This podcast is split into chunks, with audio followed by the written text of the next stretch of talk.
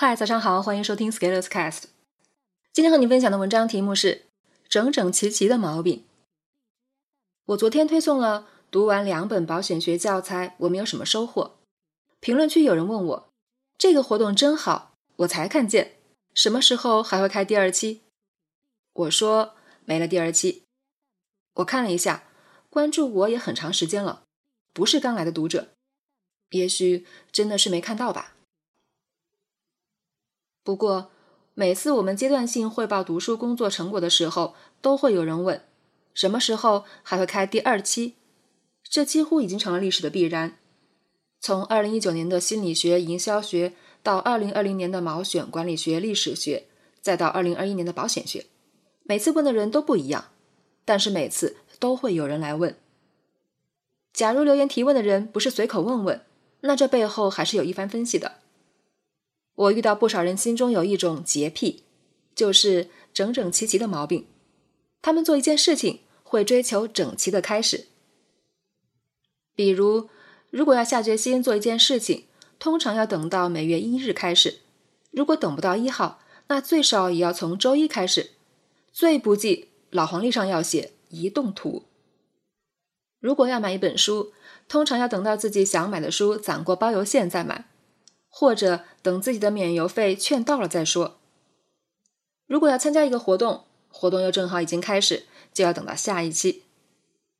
像我们的读书活动，每期主题都不一样，每期都会升级，所以始终没有同一主题重开下一期的事情。同时，每天都会安排任务，有一些来的晚的，我们建议先做当天的任务。有的人就是不听，非要从第一天开始。结果一直赶不上进度，越拖越多。整整齐齐的意思就是，他们只接受一种我没有错过开始的状态，而不能接受自己从半途开始。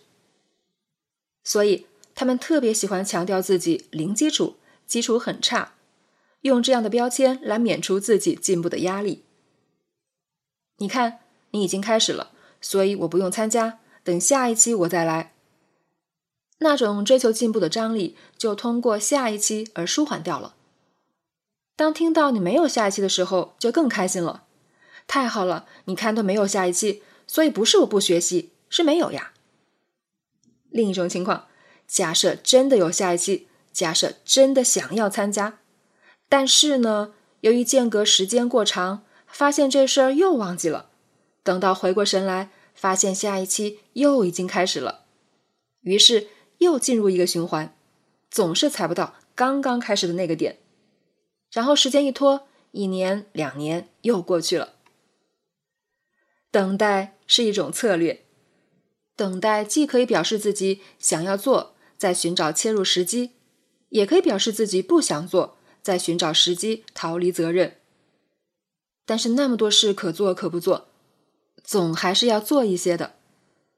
对于那些我们要做的事情。其实还是要时不我待的，比如读书与学习就是一件时不我待的事情。开阔眼界、提升认知，可以解决生活中的许多困惑，至少你的视角会发生改变。整整齐齐的毛病是一种完美主义的毛病，是一种空想，是一种自我催眠，一种自我欺骗。完美主义就是无法客观认清环境、认清自己，但是又给自己制造了很多幻觉。纠结、迷茫、犹豫的人，十有八九染上了这个病。但是，你如果这么直勾勾的指出来，他们又会感觉自己受到了冒犯，于是会跳出来对你说：“这是我的选择，这是我的生活，与你无关。”然后又继续纠结着。也许他们只是随口问问吧，但是我们可是认真在读书的呢。不信你看图。本文发表于二零二一年三月十日，公众号持续力。如果你喜欢这篇文章，或者想了解我们的读书活动，欢迎搜索关注公众号持续力，也可以添加作者微信 f scalers 一起交流。咱们明天见。